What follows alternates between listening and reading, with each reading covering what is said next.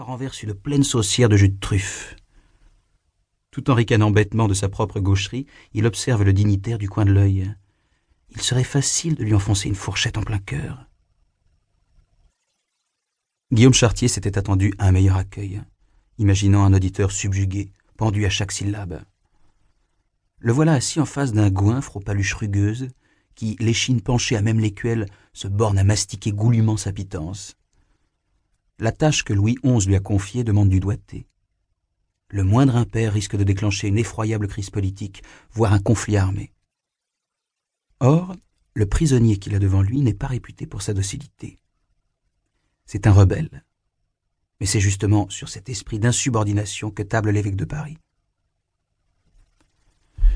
Alors que Villon happe une belle portion de fromage des montagnes, Chartier extrait un volume de dessous sa cape. La reliure en est grossière, une peau de truie dépourvue de tout ornement. Le titre est manuscrit au dos en caractères gras. Respublica. Le Saint-Siège veut interdire cette publication à tout prix. Chartier constate avec satisfaction que Villon cesse aussitôt de piquer dans les plats. La lueur vacillante des bougies exauce maintenant une impression de connivence entre les deux hommes.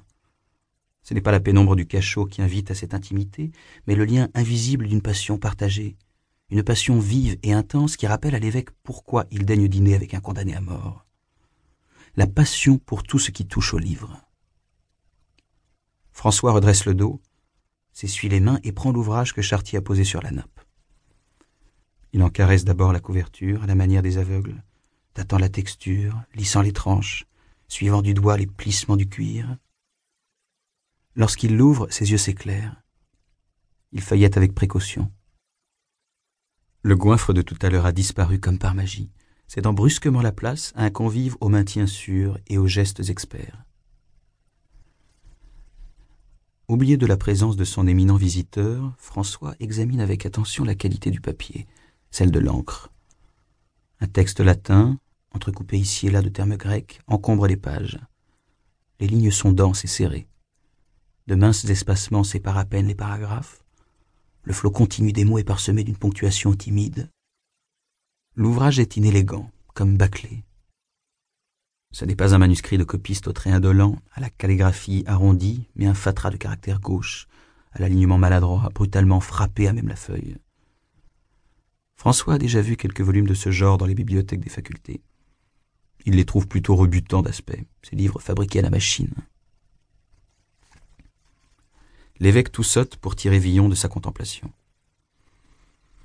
Cet exemplaire se vend sous le manteau. Il sort des presses d'un certain Johann Fust, imprimeur à Mayence. François repose l'ouvrage sur la table et attrape une pomme verte. Il a du mal à entendre Chartier, dont la voix monocorde surmonte à peine le craquement que font ses mâchoires en broyant la pulpe. Le jus acide du fruit lui picote les abcès que lui a occasionné la diète draconienne de la prison. Il recrache le tout à terre d'un air dégoûté. Chartier constate avec regret le retour de l'ours mal léché. Villon semble ne l'écouter désormais que d'une oreille, l'air franchement barbé. L'évêque reprend son exposé à contre-cœur, de moins en moins persuadé du bien fondé de sa visite. Il ne peut toutefois rentrer bredouille. Le roi persiste à considérer Villon comme le candidat idéal, malgré l'avis opposé de ses conseillers. La façon dont Johann Fust gère ses affaires intrigue la cour au plus haut point. Cet imprimeur allemand a ouvert plusieurs ateliers dans des petits bourgs isolés, en Bavière, en Flandre et dans le nord de l'Italie. Il semble ne tirer aucun avantage mercantile de ces succursales.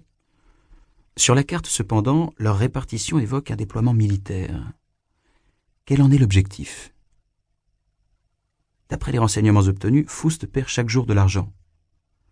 À Mayence, il publie bibles et ouvrages pieux sur commande, mais ailleurs, ses presses artisanales impriment des volumes d'un tout autre genre antiques écrits grecs ou romains, récents traités de médecine et d'astronomie que lui seul paraît capable de se procurer, sans qu'on puisse en découvrir la provenance. Qui l'approvisionne? Dans la copie de La République, que Villon vient de tenir entre les mains, Platon expose comment la cité doit être gouvernée. Ce texte confirme Louis XI dans son dessin politique. Il fortifie également le statut de l'Église de France, désireuse de s'affranchir du joug apostolique. D'où l'opposition de Rome.